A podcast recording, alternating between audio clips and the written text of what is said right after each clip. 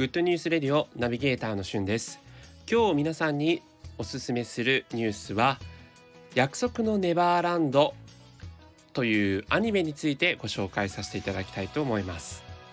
約束のネバーランドはですね私ネットフリックスで見たんですけれども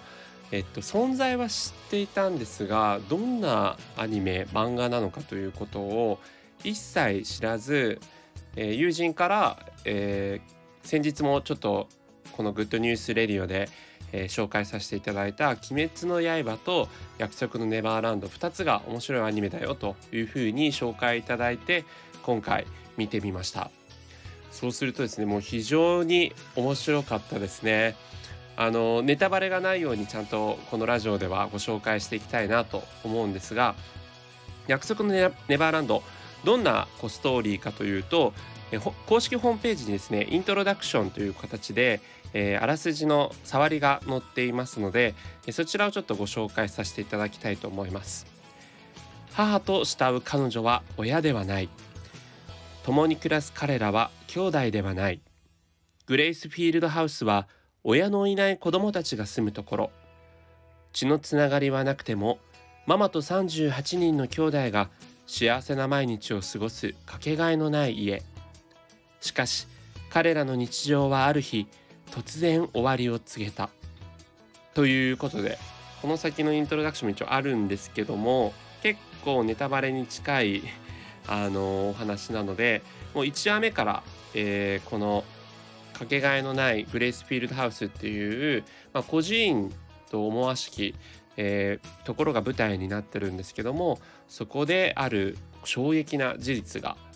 こう実は秘密が隠されていたというアニメなんですね。これはねちょっとね想像のはるか上を行くストーリーだったので、えー、自分自身全く予期せぬ形でなんかこう1話目からですね一気にこう引き込まれたアニメでしたね。えー、ネットフリックス上で公開されているアニメは全12話という風な形でありますので、えー、1話だいたい20分ちょっとですかね。という形で僕は結構これもう2日間ぐらいでかな。一気にこう一気見してみました「鬼滅の刃」もそうだったんですけど結構やっぱこの手のアニメ次が次がという風にね気になるタイプなんですよね。であの1話進むごとにですね各登場人物の個性とかも豊かになってきたりとかあの38人もねいる兄弟たちのその行く末がどうなるのかっていうところが本当に手に汗握るこうハラハラというか言ってしまえばうーん系統としてはこうやっぱ頭脳戦というかどんでん返し系というかあのすごくこう出てくる子供たちがめちゃくちゃ頭いいんですけど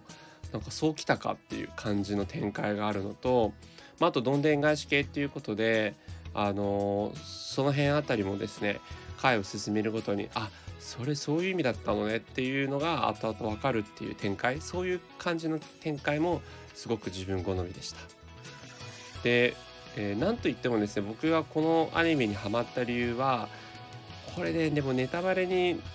ならないようにこう伝えるのが難しいんですけどやっぱりその設定と、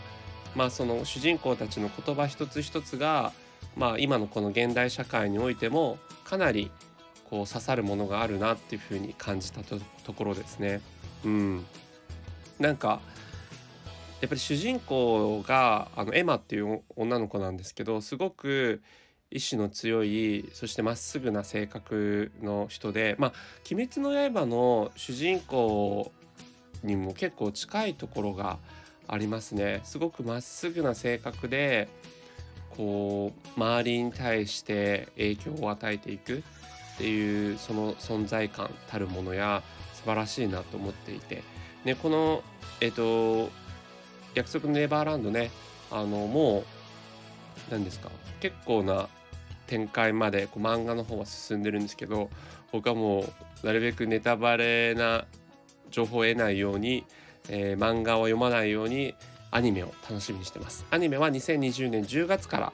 え、フジテレビ系で放映されるということで非常に楽しみにしています。ちょっとねいまいち面白さが伝わったかどうかわからないんですけれどもうんまあ頭脳系のアニメとかそういうどんでん返し系とかが好きな方は是非ご覧いただくといいんじゃないかなというふうに思います。はいということでここまで聞いていただきましてありがとうございました。今日のテーマは約束のネバーランド。ご紹介させていただきました。それではまたお会いしましょう。Have a nice day